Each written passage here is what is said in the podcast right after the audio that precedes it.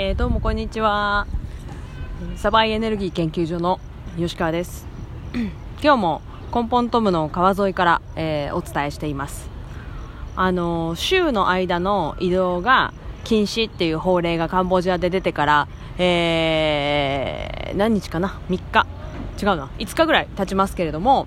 あのー、特に暴動とかなんかそういう危ないこととかもなくなんか小さく小さくこう経済が回っている感じで街は普通のなんか落ち着いた様子を保っています。でもですねいつもの川沿いと今日1個だけ違ってあのー、川沿いが綺麗にちょっと整備されたんですね。でポールがこういっぱい立ってるんですけどそのポールに今日な、なんで今日かはちょっとわからないけど、あ、ニューイヤーだからか。今日カンボジアの新年なんです。今日の夜8時にカンボジア新年迎えるんですけど、そのためかな？に、なんかいろんな国の国旗がね、掲げられたんですよ。カンボジアの国旗とか、あと、あの、仏教の旗もあるけれども、それ以外にいろんな国の国旗があって、まあ、いろんな国の国旗があってと言ったものの、今私の視界からはですね、なんか、どんな国の国旗があるかちょっとこれがこうって言えないんだけどとにかくなんかはためいているんですよ。でなんかちょっとこういうのだけでもなんかこういつもと雰囲気変わるなと思っています。はい。そうそう。そしてあのー、街はね全然変わらないんですけどやっぱりこう生活の日々の生活は全然変わってない。今も目の前でね牛さんが美味しそうにあの草をはんでますけれどもでもなんか世界の中の価値観とかあとは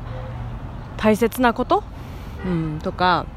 こう世の中を動かしていくような原動力っていうのはなんかこう音を立てて変わっているなっていうのをこういう機会だからこそオンラインであのいろんな人とお話しする中でやっぱりすごく感じます。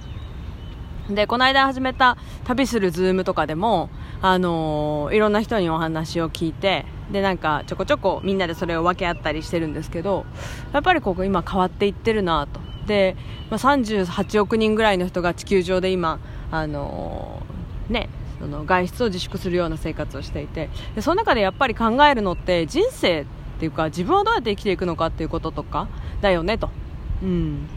でその時になんかこうその自粛のエネルギーとかあとはこう禁止されてるっていうエネルギーに負けてしまったり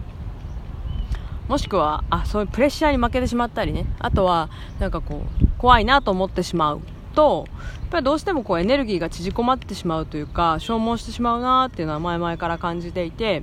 でじゃあ今この期間にこう実現できないんだけどじゃあどんなことがこれからの世界例えば外出できる時にどんな世界になっていたらいいんだろうかとか。あとは日本だとね今週からあの幼稚園もあの休園になって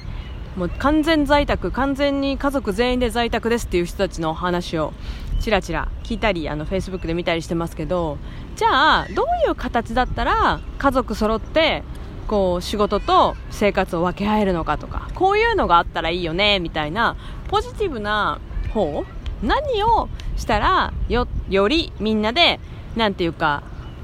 こう安心していけるとか落ち着けるところに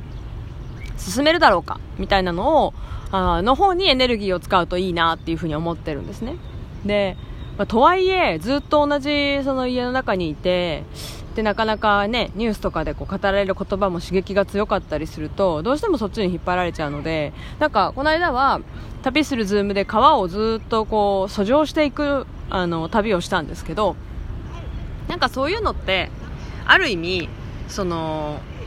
一瞬あそうかと。なんか今目の前の世界だけが世界じゃないんだなと。これが終わった後にまた何かがある。また何か違う世界がある。っていうことを思い出してもらう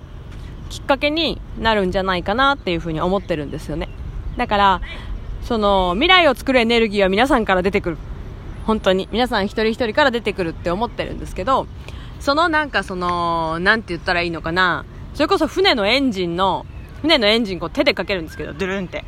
その最初のこうドゥルンっていう引っ張るところを旅する Zoom でお手伝いとかできたらすごくいいんじゃないかなっていうふうに、えー、おととい思いました、うん、で今週もねまた皆さんにとって新しい1週間が始まると思うんですけど、あのー、サバイなエネルギーを心に宿して、えー、いけたらいいなと思います。ありがとうございました。